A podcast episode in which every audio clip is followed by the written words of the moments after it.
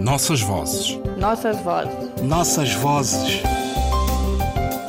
Nossas vozes. Um programa de Ana Paula Tavares. Atingida por Clarice para onde Jackie.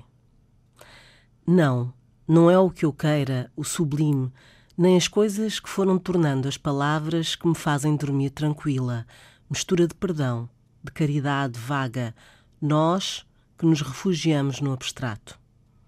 O que eu quero é muito mais áspero e difícil. Quero o terreno. Clarice Lispector, Mineirinho, in Legião Estrangeira. O mais difícil neste ato de encontro com a palavra é o duplo. As máscaras que se alinham no espelho que reflete os pactos de estranhamento mantidos secretos e, no entanto, revelados à luz das superfícies mais raras. Quando Clarice diz eu escrevo simples, eu não enfeito, há uma reverberação da palavra que entontece, inebria e obriga a manter viva, perto do coração selvagem, o grito do silêncio. Clarice liberta-nos de nós próprios para descer ao cerne da palavra naquilo que ela tem de mágico e ressoa como o canto livre dos pássaros na planície. Clarice é o nosso crescimento e regresso quando a escrita impõe um tempo para lá da casinha de chocolate e se institui mistério, procura incessante do ser nas suas todas dimensões. Havia uma serra alta que nos apartava do mundo. O mar não nos era familiar e margem para nos obrigar a olhar a outra margem. Crescíamos demoradamente cercados de montes, sem horizonte, sem esperança, num casulo de teias apertadas que nos adiava o futuro. Nosso contacto com o mundo fazia-se no escondido do romance, na hora da besta, no momento de escutar as vozes que ainda não sabíamos, se silêncio, se Deus.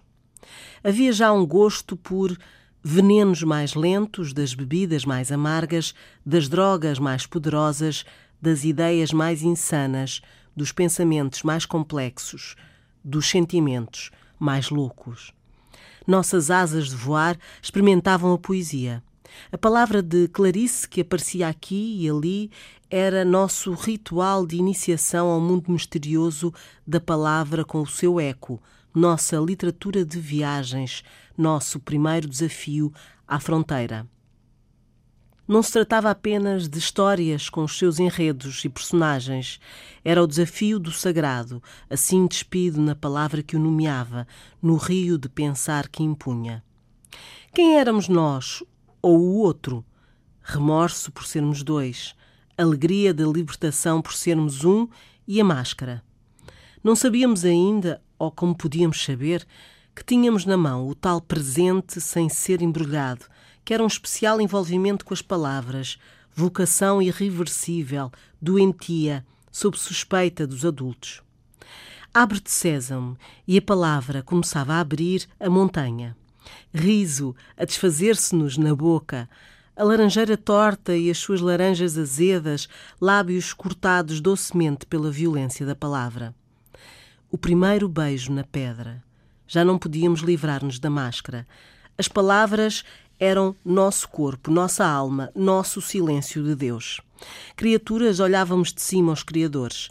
Habitávamos num mundo de palavras, excessivo, mortal, caçador e presa, unidos num laço só. No mundo de poucos livros, os jornais do Brasil, o Cruzeiro e a Manchete circulavam à vontade e eram leitura dos homens, enquanto as mulheres escondiam Capricho e outras fotonovelas debaixo do avesso do bordado. Portugal era longe e o Brasil havia cruzado as nossas vidas em muitos tempos da história.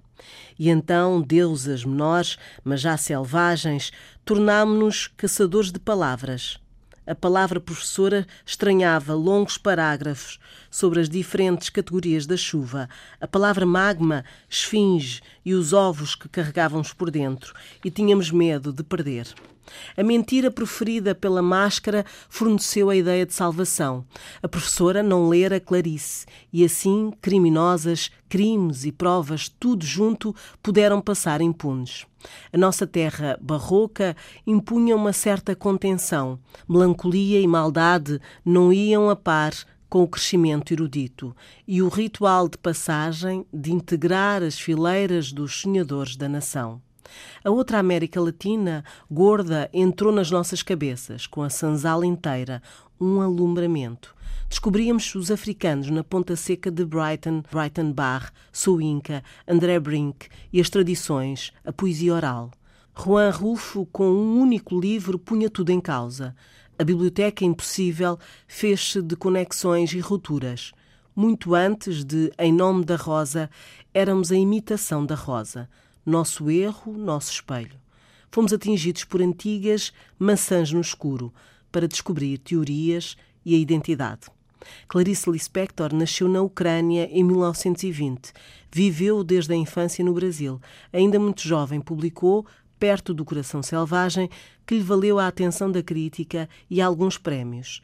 Entre suas obras mais importantes estão a reunião de contos em A Legião Estrangeira, 1964, Laços de Família, em 1972, os romances A Paixão, segundo GH, 1964 e A Hora da Estrela, de 1977. Para os nossos ouvintes, uma recomendação nesta época de prendas e celebração. Ofereçam Clarice aos amigos. Nossas vozes. Nossas vozes. Nossas vozes. Nossas vozes. Programa de Ana Paula Tavares.